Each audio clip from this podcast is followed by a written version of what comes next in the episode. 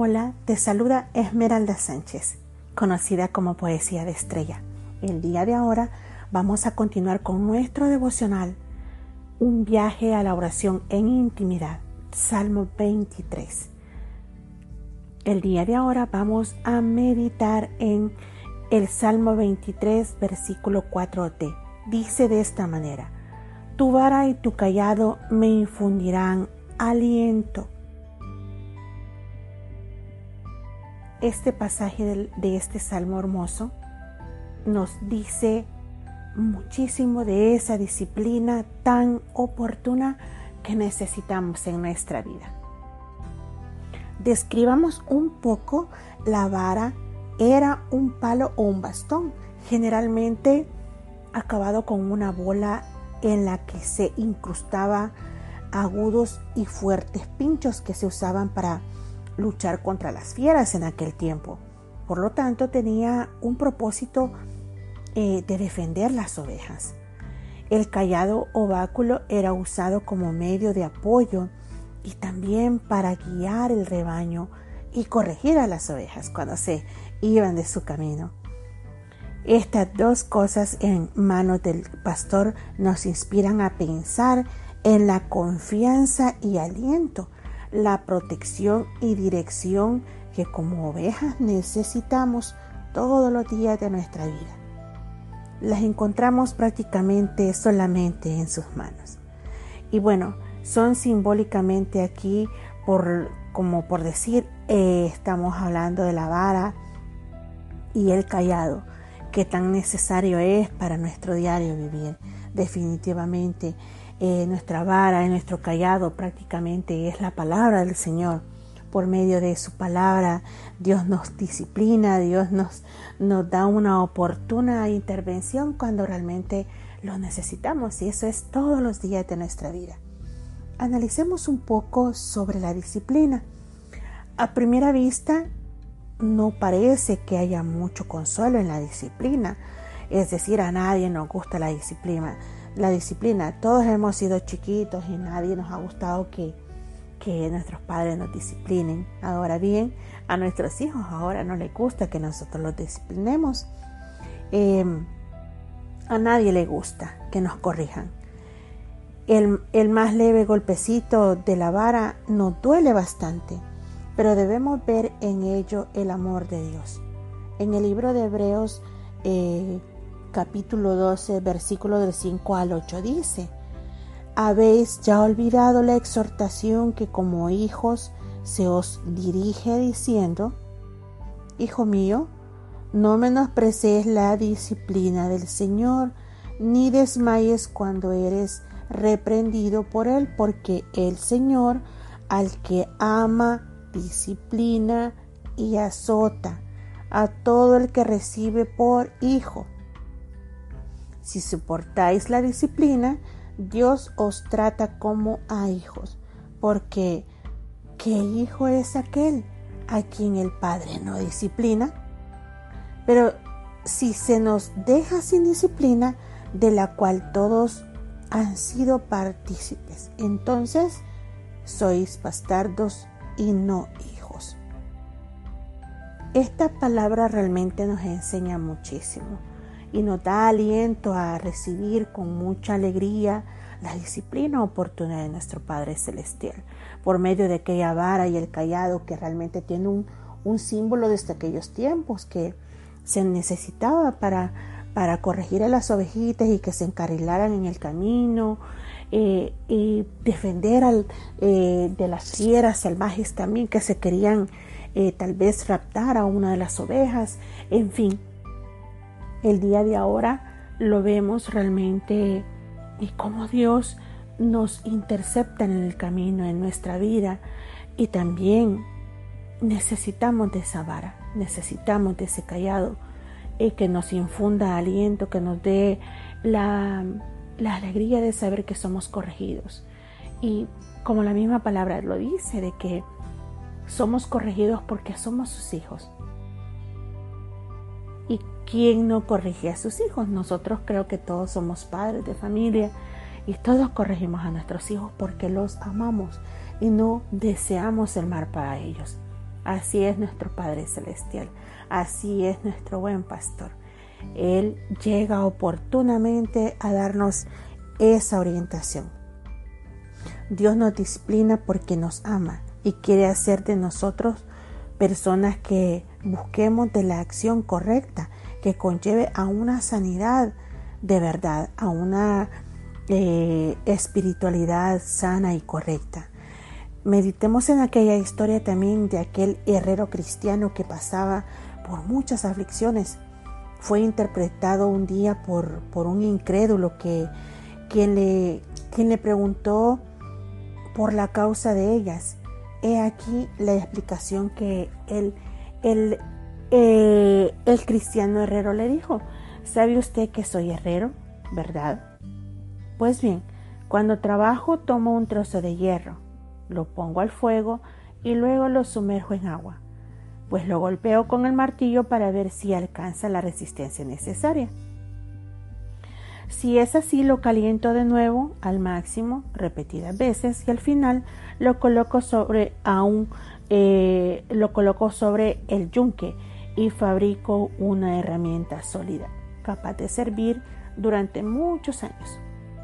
Pero si estimo que no podrá servir porque no sufre la prueba del fuego, lo arrojo al montón de la chatarra para venderlo por unos centavitos.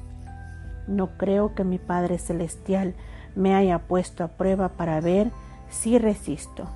Me ha sumergido en el fuego y el agua he intentado soportar con paciencia. Todos los días oraba al Señor si lo juzgaban bueno, eh, ponerlo en el fuego y el, herrero se ponía en manos del Señor. Le decía, hasta mí todo lo que desees, con tal que no me tires al montón de la chatarra, porque no queremos ser desechados y perder la salvación y lo que es peor, una vida lejos de Dios y de su amor. Esta, esta historia nos hace reflexionar muchísimo. En realidad podemos pasar por muchas pruebas y a todos los hijos de Dios vamos a pasar por pruebas muy difíciles. Dios nos está moldeando, Dios nos está reestructurando y Dios nos está ayudando a que nosotros eh, accionemos para, para no ser desechados a la chatarra, como dice el herrero que cuando no le servía ya una pieza la tiraba a la chatarra y, y quedaba como algo que no servía, ¿verdad? Entonces nosotros meditémoslo en nuestra vida, examinemos que no debemos de de renegar ni, pelear con Dios porque pasamos por duras pruebas. En lo personal, cuando pasé por mi proceso de cáncer, no, no quise, no quise decir eh, que estaba bien, pero eh, le pedí al Señor que me diera paciencia. Y sé que no ha sido fácil cuatro años de duras pruebas, de tal punto de que eh, mis condiciones son muy diferentes hace toda mi vida pasada, pero sigo con la convicción de que todo es para bien. Dios tiene una promesa de salvación, pero para poder ser este merecedores de esa vida eterna con Él, necesitamos eh, ser pasados por las pruebas y esas pruebas de fuego. Creo que no es nada fácil pasarlas ni vivirlas, pero sí es posible. Yo eh, confío plenamente en el Señor, a mi buen pastor, de que todo lo que pasa, por más doloroso y triste que sea, hay una razón y hay un porqué. Y solamente pedirle paciencia, la valentía eh, correspondiente para poder este, eh, pasar esa prueba.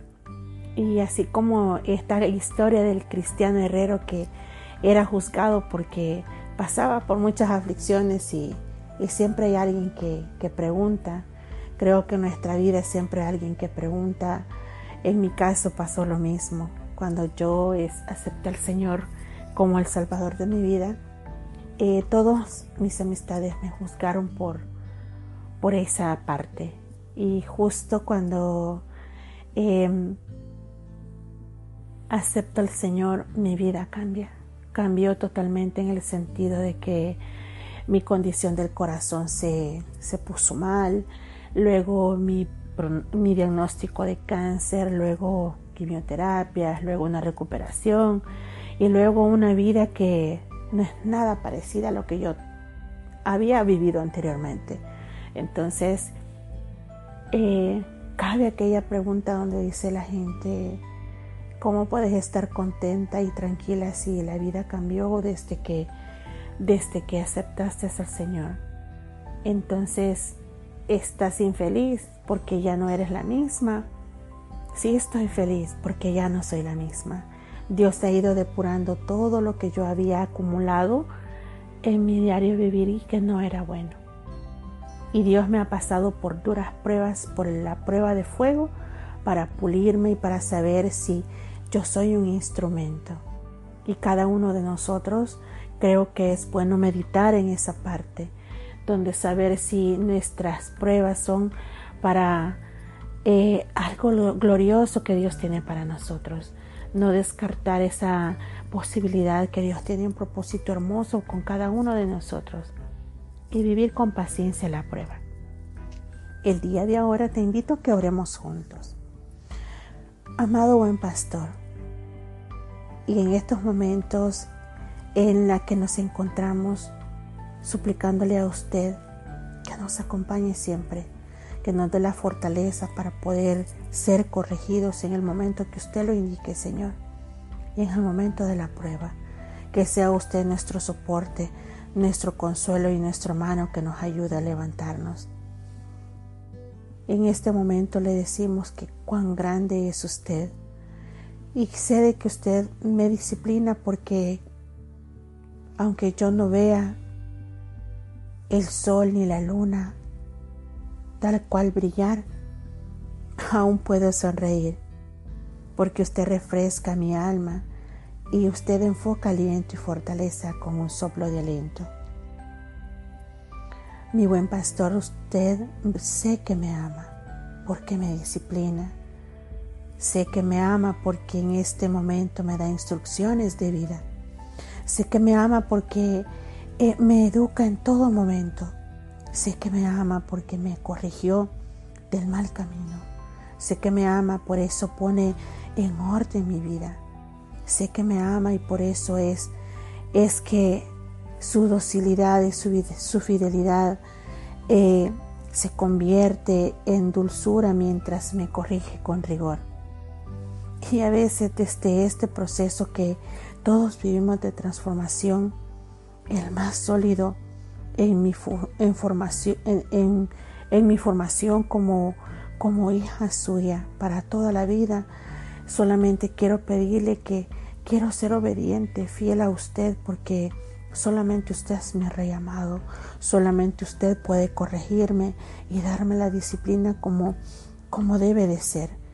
Y yo quiero abrazar la gracia y su bondad, Señor, no desecharla en ningún momento no quejarme por las duras pruebas que podamos pasar. Y eso es mi motivo de alegría y gozo en este momento, aunque sea muy dolorosa la prueba, pero sabemos que estamos con usted en su compañía y todo eso vale la pena y mucho más para estar a su lado el resto de nuestras vidas en una eternidad. Mi buen pastor, mi rey amado. Bendito sea Padre amado por su compañía, por todo eso que hace por nosotros día a día. Gracias Señor por su fortaleza, gracias Señor por, por esa, esa manera de enseñarnos en, en esta vida tan difícil. Gracias Señor por ser nuestro Padre, por nuestro buen pastor y guiarnos en todo momento. Bendito sea Señor. Amén y amén. Puedes encontrar el libro completo en Amazon como Un viaje a la oración en intimidad. Salmo 23. Jehová es mi pastor. Puedes encontrarlo también en las redes sociales de la autora como Poesía de Estrella o Esmeralda Sánchez. Déjanos un comentario y con mucho gusto nos comunicamos contigo. Bendiciones. Hasta pronto.